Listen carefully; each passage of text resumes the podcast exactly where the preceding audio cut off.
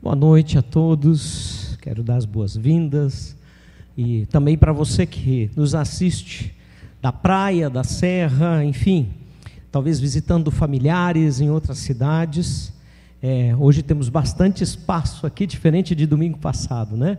Mas que bom sabermos que podemos ter também essa uh, conexão com outros irmãos e os nossos irmãos que estão de férias, que estão aproveitando esse tempo de descanso e que podem participar online das nossas lives, né? Como nós temos falado, esse é o nosso último, é, a nossa última celebração do ano e também a última da série a respeito de Jesus, a verdadeira luz do Natal, né? Semana passada ainda falamos do nascimento, né? No momento onde Jesus nasce, é, aquela maravilha de aparição ah, que os pastores no campo tiveram, com uma legião de anjos cantando, glória a Deus nas alturas e paz na terra entre os homens, a quem Ele quer bem. Né? E hoje nós queremos falar é, também de alguém que teve um encontro com esse Jesus é, menino e que nasceu de uma maneira tão simples como a Gabi nos falou tão bem aqui mas majestosa ao mesmo tempo, maravilhosa, gloriosa, não apenas pela aparição dos anjos, é, não apenas é, pela forma como Deus confirmou através de profecias aquilo que de fato é, o nascimento de Jesus significava já no Antigo Testamento, mas agora também quando Jesus vai ser apresentado no templo. Então, nós vamos olhar hoje para o texto de Lucas, capítulo 2, versículo 25 a 30. Desculpa, e antes de lermos o texto, eu quero uh, colocar a gente a par do momento que estava acontecendo ali, né? Então, o contexto ele nos informa que Jesus tinha completado oito dias de vida. E isto, segundo a lei de Moisés, é, fazia com que Jesus deveria ser apresentado no templo como filho de judeus, né? apresentado no templo para ser circuncidado, que era uh, a velha aliança, como Deus tinha definido. Né?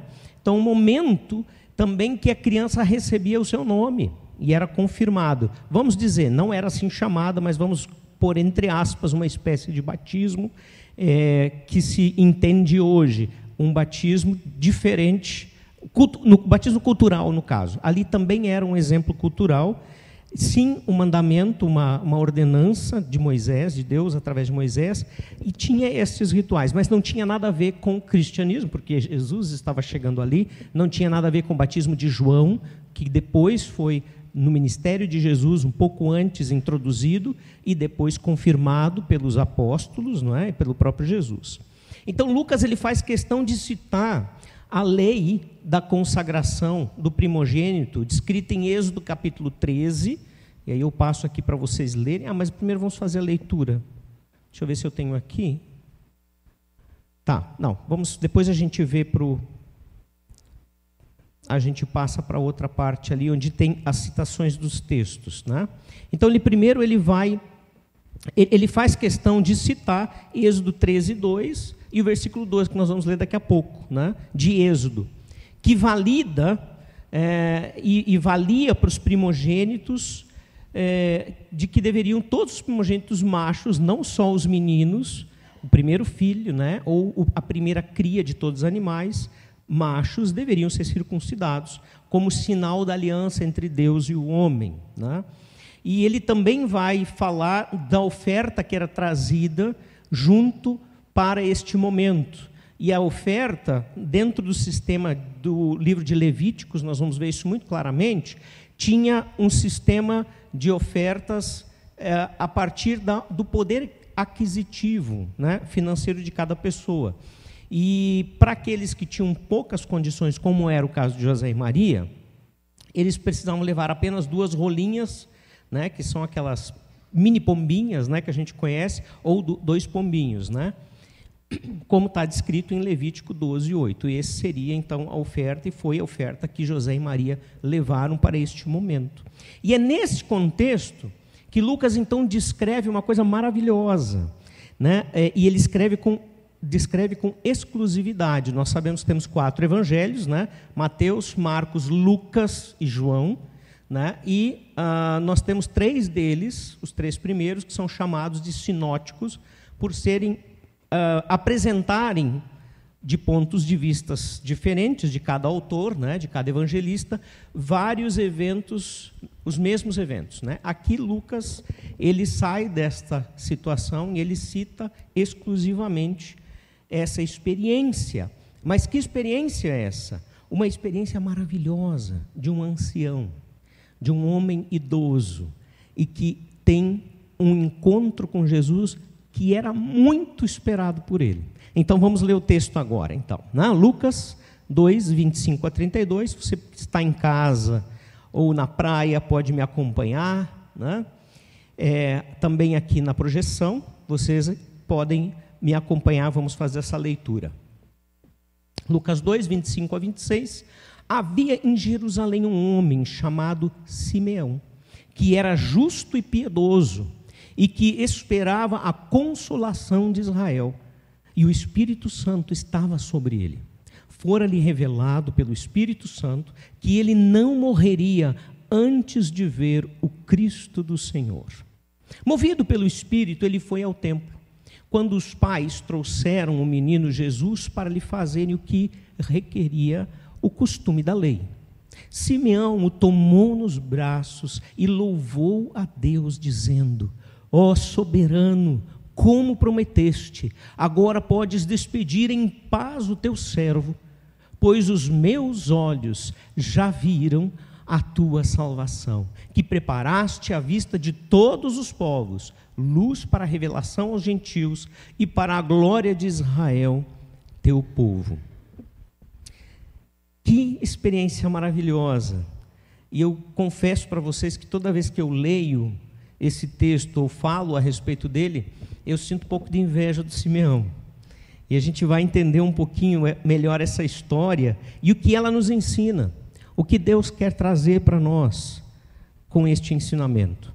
Mas a maior verdade que eu gostaria que nós saíssemos daqui nessa noite, tendo guardada no coração, é que não existe maravilha maior do que reconhecer a salvação que vem de Deus. Nada na nossa vida pode ser melhor maior ou mais importante. E vamos entender um pouco do porquê. E também vamos entender por que isto para Simeão foi tão importante, não é?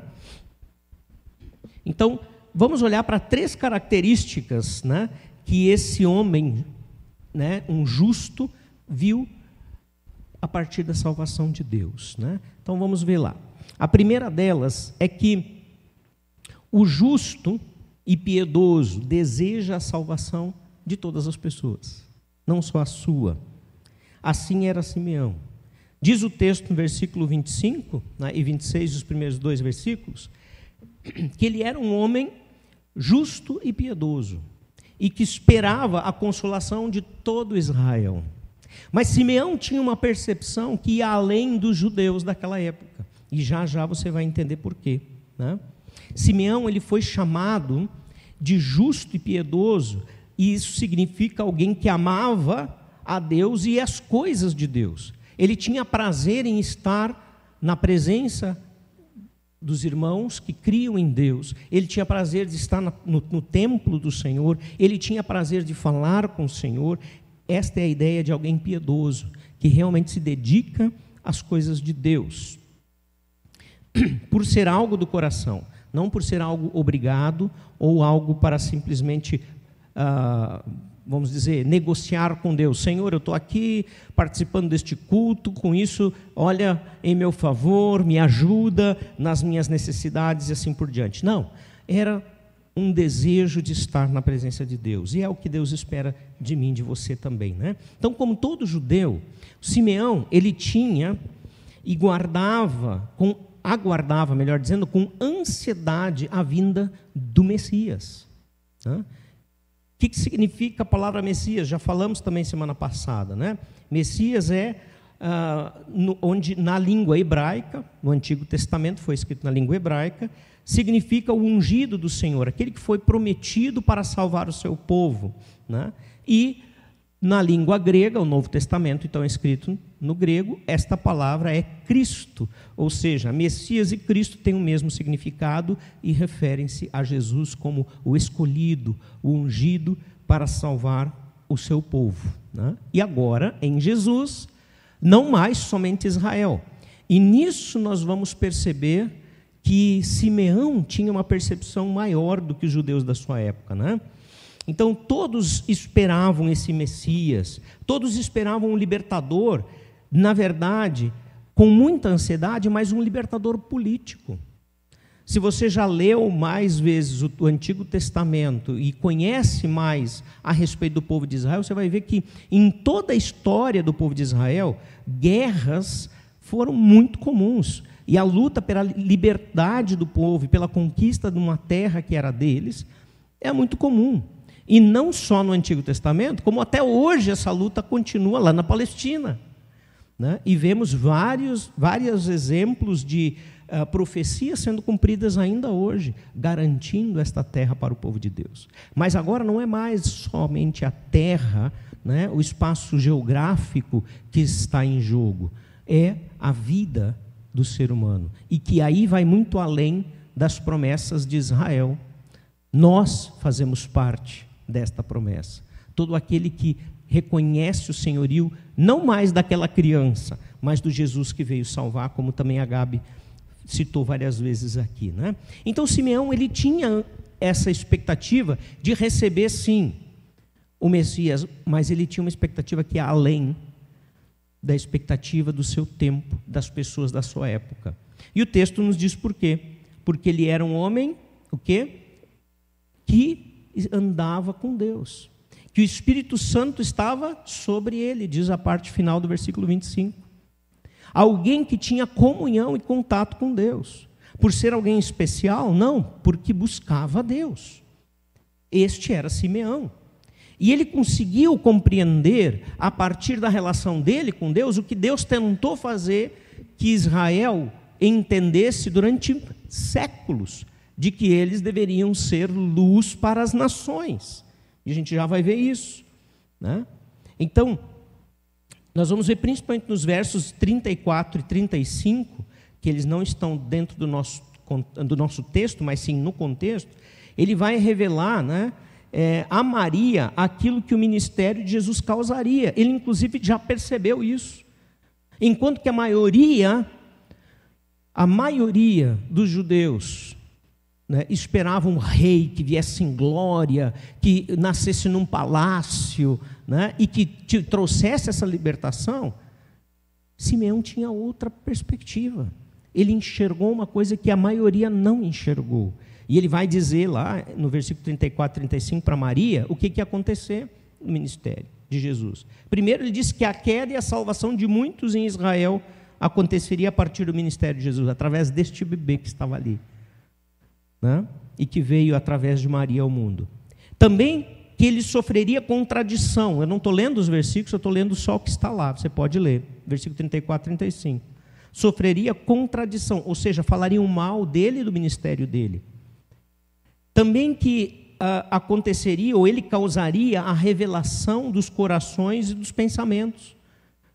Que o que ele faria, faria colocaria à prova o que as pessoas realmente intencionavam, tinham no seu coração. Se era um verdadeiro amor por Deus ou era uma busca de religião apenas. E quantas vezes ele fez isso? Diante dos fariseus, dos saduceus, né, dos líderes religiosos da época, chamando eles de hipócritas, raça de víboras, que são cobras venenosas, sepulcros caiados, pintados por fora, mas por dentro vocês são cheios de ossos podres. Né? Vocês são que nem um copo, um copo que é lavado por fora e por dentro permanece sujo. Quanta coisa boa que Jesus disse para eles, né? Quanto elogio. Para quem ele disse? Para estas pessoas que buscavam ensinar sobre um Deus a partir de uma religião morta. Né? E aqui ele já está dizendo isso. Ele vai este bebê, Maria, que você recebeu, trouxe ao mundo e está segurando nos seus braços, será este homem que trará é, e revelará os pensamentos e os corações. E finalmente ele diz: a espada lhe atravessaria a alma. ou falando especificamente do sofrimento vicário de Jesus, a morte na cruz. Que não foi só a morte, né? A morte foi o ápice. O sofrimento de Jesus começou na Sexta-feira Santa. Né? Aliás, na, na madrugada, né? na Sexta-feira Santa. Já praticamente na quinta. E dali até o final do dia, ele sofreu terríveis uh, dores físicas por nós. Né? E a gente vê isso em, em vários textos.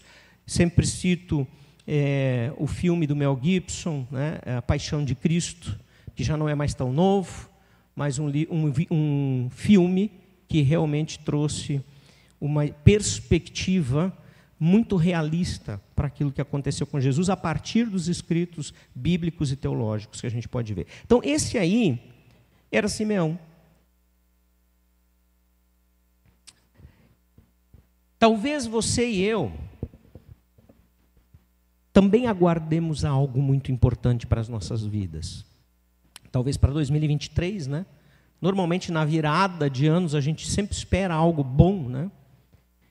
Quem sabe você espera isso do seu trabalho? Ah, esse ano vai. Esse ano a firma vai vai vingar. Esse ano eu vou ter a promoção do meu trabalho. Esse ano eu vou colocar minhas contas em dia. Enfim, como é que será que estão as tuas ansiedades e expectativas. Este homem chamado Simeão, de idade avançada, ele não esperava nada mais para esta vida do que ver a salvação do seu povo. Ver com seus próprios olhos. E por uma razão que o texto não nos diz, ele recebeu essa bênção. E por isso que eu digo que eu tenho um pouco de inveja dele. Ele viveu uma, um momento da história onde ele pôde ver com seus próprios olhos, tomar em seus braços o Deus Salvador. E ele tinha consciência disso. Não foi sem querer. Ele cruzou o caminho e deu. Não, ele foi atendido no seu pedido. Simeão recebeu uma revelação especial e por isso ele tem essa esse presente, algo exclusivo para ele. Eu não sei como é que seria a minha e a tua reação hoje se nós pudéssemos ter vivido nesse tempo, se nós receberíamos Jesus com a mesma expectativa de Simeão, ou olharíamos para aquela criança frágil, indefesa, que nasceu numa cocheira, né? é isso que significa é, a, a manjedoura, onde os animais comem, e olharíamos para dizer, ah, é mais uma pobre coitada de uma criança que nasceu né, num sistema é, falido, onde um governo romano exerce poder e escravidão, é, exigindo é, altos impostos e taxas e escravizando todo um povo, pobre criança. Talvez a gente olharia para ele dessa forma. Ou será que nós poderíamos ver nesta esta criança aquilo que Simeão enxergou. E enxergou, de acordo com o nosso texto, a partir da revelação do Espírito Santo de Deus, não por sua própria competência. O que Deus tem revelado para a tua vida? E que está em conformidade com a palavra dele? O que, que você tem certeza? Não, isso aqui Deus me revelou. Por que, que eu digo e que está em conformidade com a palavra dele? Porque é muito comum a gente ouvir, Deus me revelou. E aí vem um monte de asneira atrás dessa frase. Né? Por que asneira? Porque a coisa que a pessoa está dizendo é o seu próprio coração, as suas vontades, não condizem nada com a Bíblia, nem com a vontade de Deus para aquela pessoa ou para pessoa alguma, e ela está apenas usando um, um chavão para dizer que Deus deu autoridade para ela para exigir qualquer coisa imbecil, e aí nós somos todos contados como os crentes esquisitos, porque eu acho essa gente esquisita também, e você deve achar, né? E não, é, a pergunta é: o que, que Deus tem revelado para ti, para mim, mas que condiz com a vontade dele para as nossas vidas? Que tem a ver com uma vida eterna e não passageira, que logo já não existirá mais. O que Deus tem revelado para a sua vida e que realmente você precisa dar ouvidos para que você tenha a experiência que Simeão teve. A ponto de poder dizer, agora pode despedir o teu servo em paz. Se você não entendeu, ele está dizendo: agora eu posso morrer. Já vi tudo que eu tinha que ver. O Senhor cumpriu como prometeu a sua palavra para mim. Eu agora estou pronto para ir para a glória eterna. Você tem se preocupado com a sua família em relação a isso? Com amigos? Com a cidade? Com a nação? Simeão deixou claro no texto aqui, muito claro, que ele tinha o desejo de ver a redenção de Israel, do seu povo. Será que temos pensado nas pessoas que não têm Jesus e morrem sem Ele? São questões para refletirmos. E eu creio que essa é uma das primeiras etapas que devemos olhar para o nosso texto. Né? A primeira característica de um homem santo, de uma mulher piedosa, que realmente reconhece Deus como alguém superior, sobrenatural, acima de tudo e de todos, é realmente desejar a salvação das pessoas, não só a minha, mas de todas as pessoas à nossa volta. Não importa como ela é. Mas vamos seguir. Pensando nesses, nestas características, a segunda característica é que a fidelidade de Deus repousa sobre os justos. Versículo 27 a 30, nós vamos ver isso. Eu leio de novo esses três versículos, né? Diz assim, quatro versículos. Movido pelo Espírito, ele foi ao templo. Ele quem? Simeão. De novo, movido pelo Espírito. O texto está deixando claro que Simeão não estava lá quando Jesus ia para lá. Mas o Espírito Santo disse: é hora de ir para, o templo, porque agora eu vou revelar o Filho de Deus, o meu filho, aos teus olhos, como eu te prometi. Né? Quando os pais trouxeram o menino, Jesus, para lhe fazerem o que requeria o costume da lei. Simeão o tomou nos braços e louvou a Deus, dizendo: Ó oh, soberano, como prometeste agora, podes despedir em paz o teu servo, pois os meus olhos já viram a tua salvação. Não tinha nada mais precioso que enxergar a salvação de Deus para o seu povo. E não apenas uma libertação política, porque ela não aconteceu. Se você quer saber um pouco mais da história de Israel, você vai encontrar isso inclusive no Google, pode procurar. Uh, isso é história, não é só Bíblia. Né? O povo de Israel voltou a ser reconhecido como uma nação somente em 1948. Então veja, Jesus não veio trazer a libertação política que eles tanto aguardavam. E Simeão conseguiu enxergar em Jesus algo que ia muito além disso, que não foi nem para o tempo dele e nem para os próximos séculos. Foi praticamente agora, na nossa época, na nossa era, onde Israel tem então novamente o reconhecimento de ser uma nação né, livre. E desde então só tem crescido como uma grande potência. Simeão não viu isso, mas ele viu o Salvador. E o que ele queria era ver o Salvador. O que ele ansiava não era pelo resultado ou as bênçãos, mas sim aquilo que Deus tem para nós, um relacionamento verdadeiro. Então Simeão, ele respondia ao mandar de Deus. Será que a gente pede coisas para Deus, mas quando Deus nos dá uma orientação, seja através da igreja, os irmãos na fé, da sua liderança, liderança de célula, liderança da igreja, talvez através dos seus próprios pais, né? Quando você recebe essa orientação, você segue ela.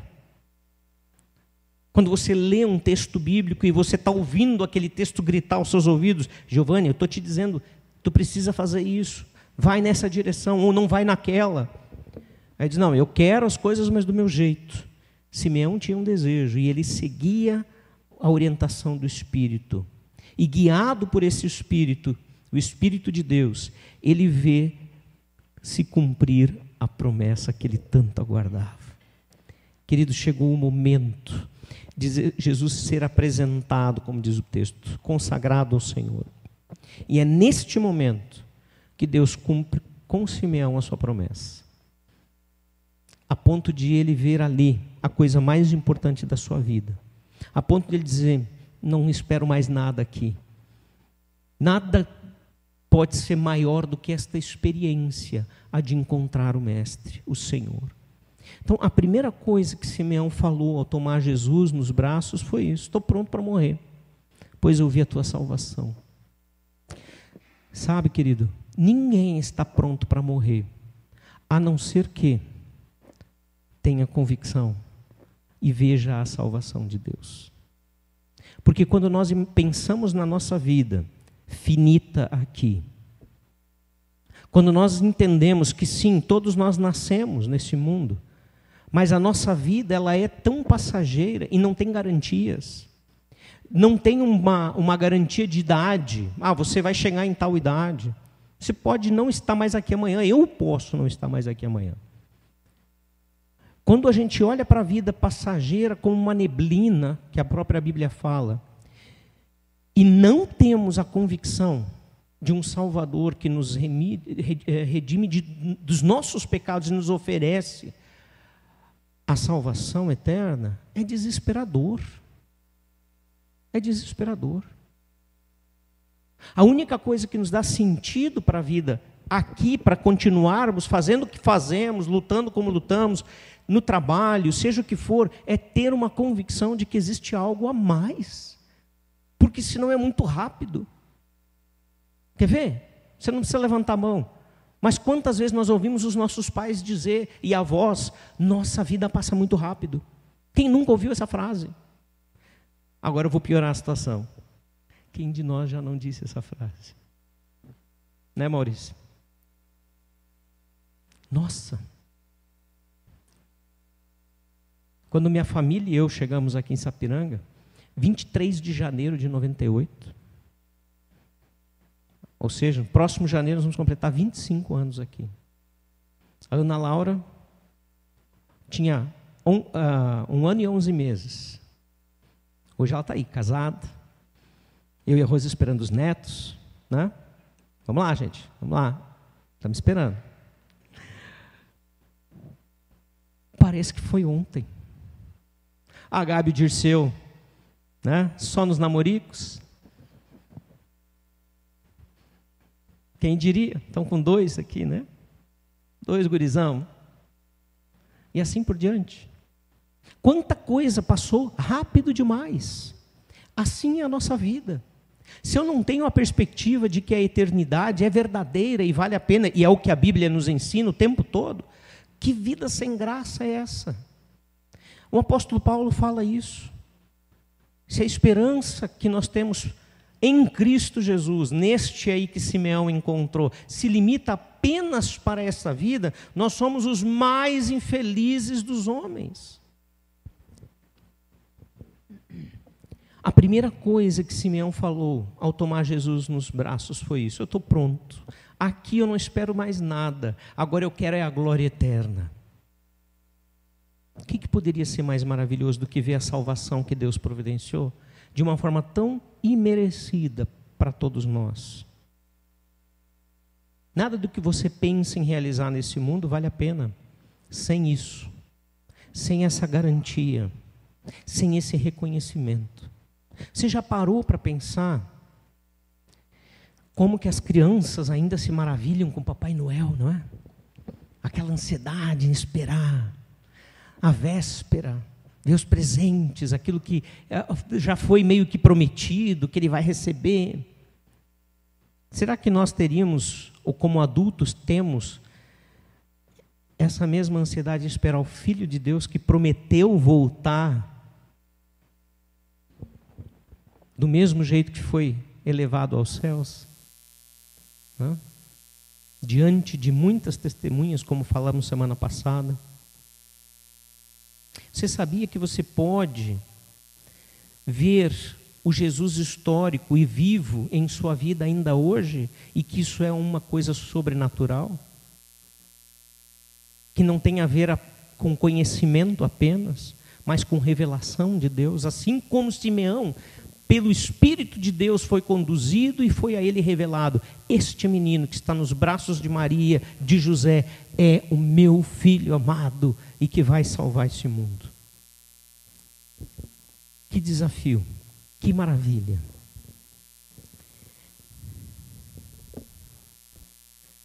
A terceira característica daquela pessoa que é piedosa, que busca Deus, que é justa não porque ela se esforça, mas porque foi justificada por Deus, por uma fé genuína.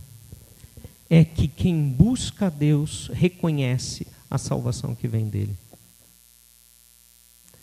Talvez você possa estar pensando, seja aqui em casa, ou onde você estiver agora assistindo essa mensagem. Mas como que isso funciona? Como é que eu posso saber se Deus está falando comigo? Eu não consigo entender. Tenha certeza de uma coisa: quando Ele falar com você, você não vai ter dúvidas que foi Ele. Versículo 30 e 32 diz assim: Pois os meus olhos já viram a tua salvação que preparaste à vista de todos os povos. Luz para a revelação aos gentios, ou seja, não judeus, esses são gentios, e para a glória de Israel, teu povo, povo escolhido. E esse povo escolhido é Israel, gente, não é o Brasil. É Israel, não é a cidade onde a gente mora. Continua sendo Israel o povo escolhido mas a revelação através de Israel foi alcançada para todos nós, gentios, que não somos judeus. E é isso que esse texto aqui também revela claramente. Né? Ninguém apresentou Jesus para Simeão.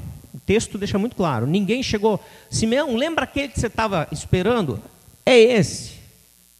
O texto é claro em dizer que foi o Espírito Santo de Deus pelo poder do Espírito, ele reconhece, é ele. O relacionamento que Simeão tinha com Deus promoveu esse reconhecimento imediato. Isso é sobrenatural. Não tem nem no texto, nem em páginas da história e não vai ter em lugar nenhum. E Lucas reconhece isso como um fato verídico, real autêntico de que Simeão teve essa revelação e reconheceu o menino Jesus como o Deus Emanuel que veio, se fez carne, se fez gente e habitou entre nós. Lucas que estava fazendo esse apanhado de testemunhos, lembrando o seguinte: Lucas não foi um discípulo dos doze de Jesus, não conheceu pessoalmente Jesus, era um médico, e ele, então, quando conhece o amor de Jesus, depois já da sua morte, ressurreição e ascensão, ele se converte a Cristo e ele então escreve um apanhado, ele vai atrás de pessoas e testemunhos que viveram com Jesus para escrever para o amigo dele chamado Teófilo. E aí surge então o Evangelho de Lucas. E Lucas, então, dentro das narrativas que ele escuta, ele fala desta história de Simeão. Simeão foi capaz de reconhecer, sim, que a salvação não era apenas para Israel, mas que estava à disposição de todos os povos. Aliás, ele foi capaz de reconhecer algo que os próprios judeus, o povo de Israel, durante séculos não entenderam. Deus os escolheu, os tornou povo da promessa para serem representantes dele para as demais nações. Isso está muito claro em Gênesis 12, 3. Quando ele chega ao pai da nação né, de Israel, a Abraão, e diz: Por meio de você, todos os povos da terra. O texto está claro, é esse o original hebraico, não tem nenhuma tradução errada. Todos os povos da terra serão abençoados por meio de você. E isso aconteceu porque Jesus é esta luz aos gentios que Simeão enxerga diante dele e toma nos braços. Luz para a revelação aos gentios, diz o texto de Lucas. E também né, para a glória de Israel. A luz que Jesus trouxe através do povo judeu ou como descendente de judeus da tribo de Davi, né? Está disponível a todas as pessoas até hoje. E em toda a história esteve, a todos os povos de todas as épocas. Essa luz é a salvação das trevas, que aliás trevas habitam em minha vida e na tua vida.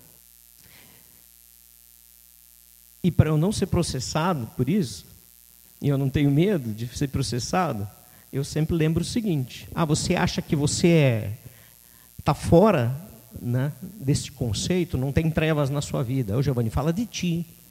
Como é que vem falar de mim, quer me ofender? Gente, vamos ser sinceros. Pensa nas coisas ruins que você não precisou, nem, nem cometeu, mas pensou em cometer hoje. Pensa nas coisas que você deveria ter feito e lá sua consciência, o Espírito Santo de Deus falando, dizendo: vai, faz, e você não fez. Pensa nas vezes que você teve atitudes egoístas hoje. Vamos começar lá na ceia, junto com a família, aquele melhor pedaço, ou quem sabe o último.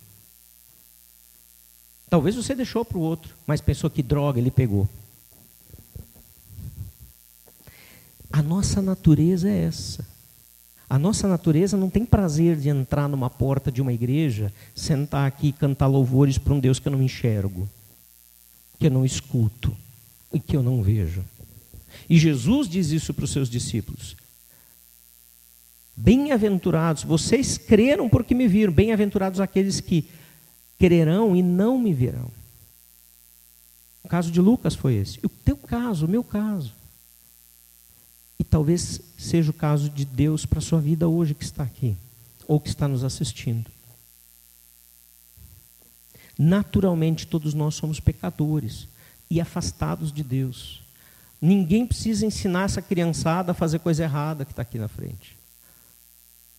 Elas fazem por natureza. Depois elas crescem e aperfeiçoam o erro.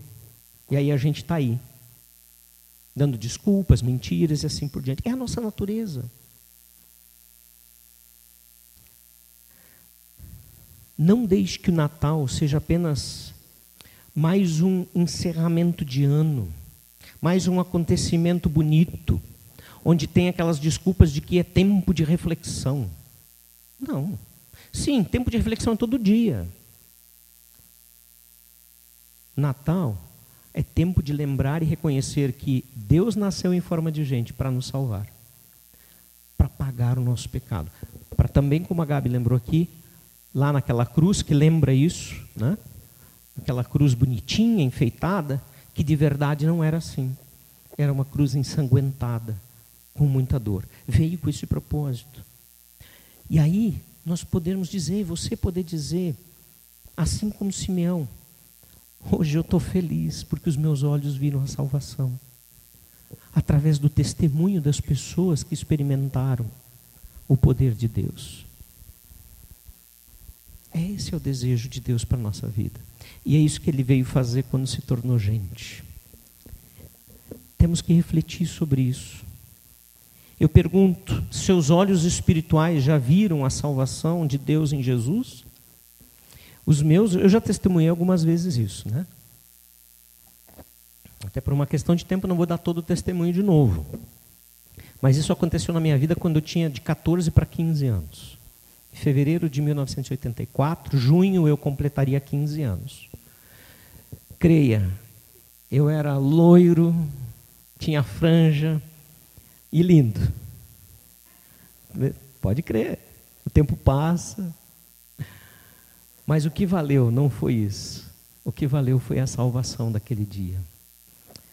Quando Deus usou o pastor Edson Sais Ferreira, já reunido com ele, aproveitando lá, junto com Simeão, a presença não mais do Deus menino, mas do grande rei, ele mostrou o evangelho de Cristo na minha vida. E como eu estou falando para você, foi algo sobrenatural. Eu cresci na igreja, eu era ratinho de igreja. Eu ia em todas as programações, mas eu não tinha entendido que Jesus morreu por mim e que eu necessitava desesperadamente disso. Talvez seja este o momento, talvez Deus esteja abrindo os teus olhos, como abriu para mim naquele carnaval de 84, num retiro da igreja. Se hoje fosse o seu último dia de vida, você poderia dizer, como Simeão: Deus, pode me levar, estou pronto. Meus olhos já viram o que eu precisava ver. Eu tenho certeza para onde eu vou. O Senhor, Ele está constantemente esperando por nós. A história do filho pródigo, que eu creio que a maioria de nós, se não todos, conhecem, diz isso. Que o pai está lá, insistentemente esperando, não obrigando o filho a voltar, não dizendo que ele é escravo e tem que ficar. Aliás, o filho faz essa proposta: me recebe como escravo, porque eu não sou digno do Senhor.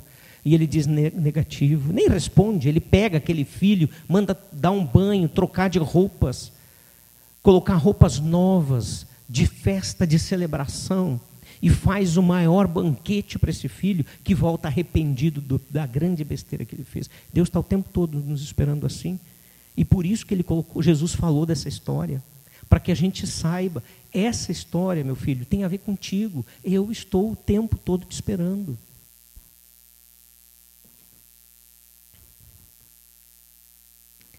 Ele não força ninguém, mas ele tem uma promessa em Jeremias, capítulo 29, versículo 13, que eu amo, que diz assim: Vocês me procurarão e me acharão.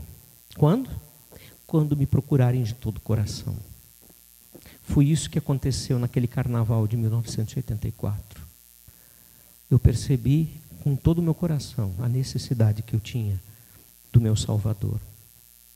Se você está buscando a Deus agora, talvez seja a hora de se entregar para Ele e deixar que Ele manifeste a obra sobrenatural. Eu não te garanto que você vai ver luzinhas além das que estão brilhando aí, que a equipe de decoração fez muito bem. Mas eu garanto uma coisa: a certeza do teu coração ninguém vai tirar. Ela é de Deus. E se você tem ouvido essa mensagem, tem se identificado com Simeão, e de repente tem pensado, mas é agora o que eu faço? A Bíblia nos ensina a fazer uma coisa. No Evangelho de João, capítulo 1, versículo 12, Jesus diz: Mas a todos quantos o receberam, deu-lhes o poder de serem feitos filhos de Deus, a saber, aqueles que creem em seu nome. João diz isso. O apóstolo Paulo diz aos Romanos, capítulo 10, versículo 9 e 10: Se com tua boca confessares a Jesus como Senhor, lembrando que o termo Senhor, Adonai, no grego, ali escrito, significa aquele que é que manda em mim e que eu tenho que obedecer.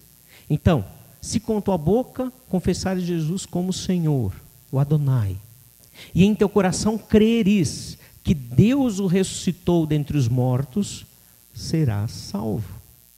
Porque é com o coração que se crê para a justiça, com a vida interior, com todo o meu ser, e com a boca se confessa a respeito da salvação. É Deus falando na Bíblia. Ele deu a receita. Ele está dizendo: é assim que se faz. E deixa que eu faça o resto.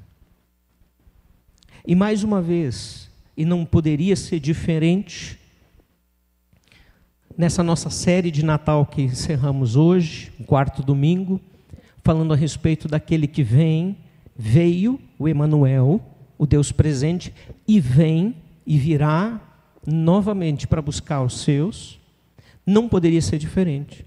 Nós deixarmos de terminar sem dar oportunidade para que você ore e entregue a sua vida para Jesus seja aqui, seja em casa, seja onde você estiver. Então queremos fazer isso. Se Deus está falando contigo, não sou eu. Eu não botei ninguém, nenhum detetive atrás da tua vida. Ah, o cara está falando para mim. Eu senti isso também lá em 84. Quem é que é esse pastor que sabe da minha vida? Ele, nem, ele morreu sem me conhecer, o pastor Edson Saez Ferreira, mas eu nunca mais esqueci dele. Nunca mais porque através dele o, o Senhor me alcançou. Então, Essa convicção é minha. E a convicção que Deus está colocando no teu coração é tua. Não depende de pessoas. Então, se você está ouvindo isso, não sou eu falando. É Deus falando contigo, é o Espírito Santo de Deus. E eu quero te convidar a baixar sua cabeça, fechar os olhos, não pensa em ninguém em volta. Pensa naquilo que Deus está falando contigo agora.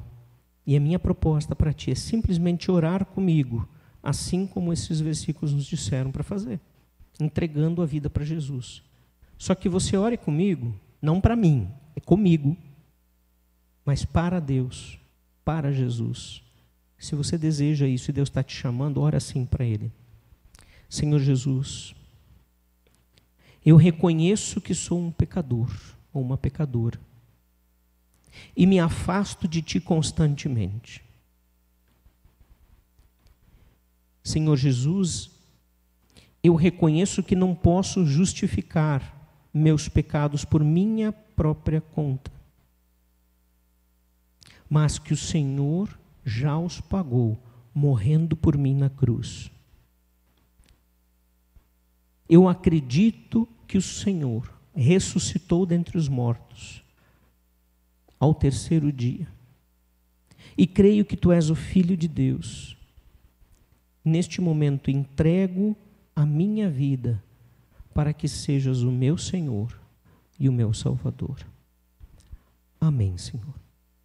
Vamos orar ainda. Pai querido, tu conheces os corações, eu não conheço. Tu sabes quem o Senhor trouxe aqui, porque trouxe. E eu quero te pedir que o Senhor esteja confirmando a tua obra na vida das pessoas que estão te buscando nessa noite. Seja aquele que ainda não te conhecia e agora pode dizer, como Simeão: Meus olhos viram a tua salvação. Seja na vida de irmãos, na minha própria vida, que já há muitos anos vimos isso e temos andado contigo, mas precisamos muitas vezes um renovo. Eu não sei o que o Senhor está falando, mas creio que o teu Espírito Santo faz a obra e que somos apenas meros instrumentos que o Senhor usa em tuas mãos. Louvado seja o teu nome. Amém, Senhor.